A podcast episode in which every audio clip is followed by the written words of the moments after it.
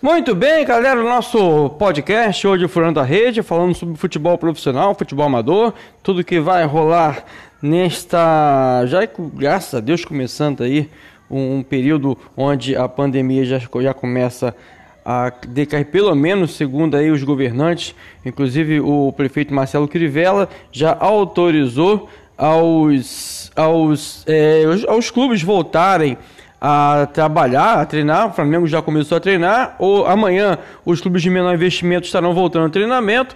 Botafogo e Fluminense somente na próxima semana, segundo o caso Augusto Montenegro. O representante aí, o diretor do Botafogo, ele inclusive ressaltou que o Botafogo voltará no próximo dia 1 ou no dia 7 de junho aos treinamentos. Aos jogos, o Botafogo retorna no dia 28 do próximo mês. A equipe alvinegra que eh, conseguiu é, manter algumas situações em relação aos jogadores teve que dispensar 42 funcionários devido à situação financeira que o clube atravessa. Aliás, os clubes grandes, inclusive o Flamengo, dispensou 62 funcionários, mas o Botafogo ainda buscando reforços já para 2021 de acordo aí com vários nomes que foram citados, é, a perda do Yaya Touré possivelmente para um candidato, Cruz Maltino, que vem é, é, candidato a presidente do Vasco da Gama, que anunciou acordo com o Marfinense Yaya Touré. Com isso, a direção do Botafogo evitou, vai evitar agora de falar sobre contratações. Um nome que se especula bastante, Obi Michael, o jogador, é, tudo que estava relacionado a esse atleta vai ficar agora entre a diretoria e o atleta não será mais divulgado nenhum tipo de informação para a imprensa ou torcedores de um modo geral. O Botafogo tem um fundo de finanças que é gerido por grandes alvinegros, torcedores que vêm trabalhando bastante, ajudando a equipe alvinegra, pagando salários, ajudando muito a equipe do o Botafogo Futebol Regatas a manter os seus compromissos financeiros com atletas e com os funcionários. O Botafogo ainda é, esperando anunciar para 2020 uma, uma outra grande contratação. Anunciou Keisuke Honda, que já estreou inclusive na vitória alvinegra. Ele marcou um dos gols, inclusive na, na, na sua estreia com a camisa alvinegra. Depois teve que parar. Foi contra o Bangu, inclusive, depois parou devido à pandemia. Então, o Alvinegro possivelmente retornando aos treinos na próxima segunda-feira. O Vasco da Gama segue também, é, aprovou junto com o Flamengo o retorno do futebol já para o mais rápido possível, inclusive os treinamentos do Vasco da Gama deverão começar já nesta quarta ou quinta-feira. A comissão técnica avaliando o melhor momento para poder já iniciar os trabalhos visando o reinício do campeonato carioca.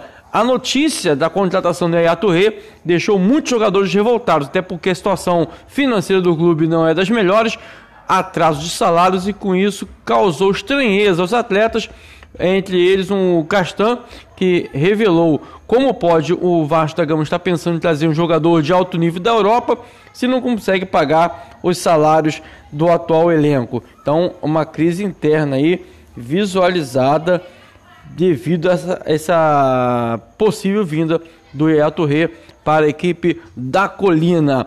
O Fluminense também está junto ao Botafogo nesta paralisação e não participou da reunião com o prefeito Marcelo Crivella, podendo também retornar aos treinamentos no próximo dia 1 ou dia 7. A direção do Tricolor das Laranjeiras não divulgou ainda a sua programação para o próximo mês. Aguardar então essa situação envolvendo o Fluminense. O Flamengo já está treinando, Jorge Jesus mantendo a equipe rubro-negra no pique, já avisando o reinício do Campeonato Carioca, Copa do, Copa do Brasil, Copa Libertadores da América, onde o Flamengo está muito bem buscando aí o seu bicampeonato.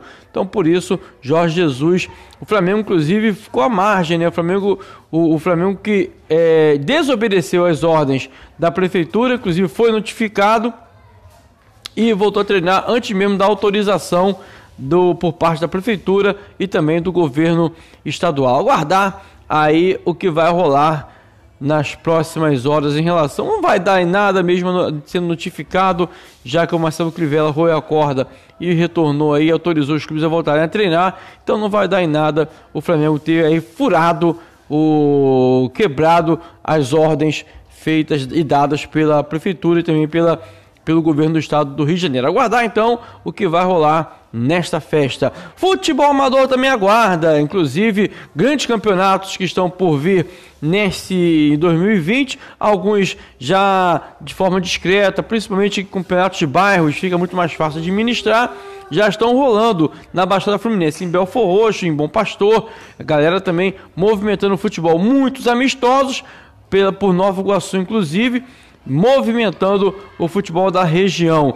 As grandes competições, a Champions League de verão, que teria aí, já teria inclusive começado em maio, no início de maio, não começou, tá uma enrolação ainda devido à paralisação, é devido a essa situação da quarentena, aguardando a definição e autorização para que possa retornar o futebol para as grandes praças. O Brasileiro da Baixada, competição organizada também pela ACFBR, aguarda está no mesmo patamar, na mesma situação.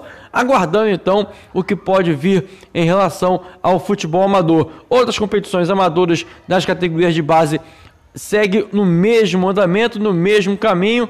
Então temos tão somente que aguardar e esperar que venham, que tenhamos aí uma grande movimentação já para o início do próximo ano, do próximo mês. Eu acredito que o futebol amador já esteja funcionando a partir do dia 15 de junho.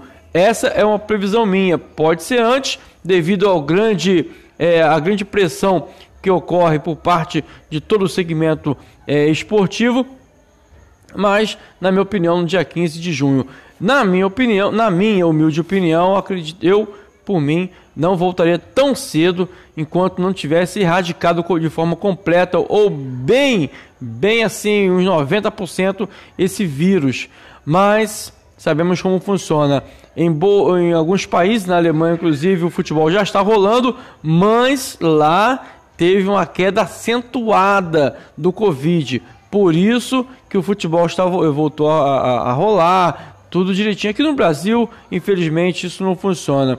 As pessoas aqui politizam muito, inclusive conseguiram politizar essa doença infernal. Aguardar então para ver os próximos capítulos. Amanhã a gente volta com o nosso podcast Furando da Rede, onde vamos falar, tentar trazer alguém para entrevistar aqui, bater um papo, onde nós vamos ressaltar muito sobre o futebol amador. A gente volta amanhã. Eu sou Anderson Luiz e este é o podcast Furando da Rede. Aquele abraço, galera!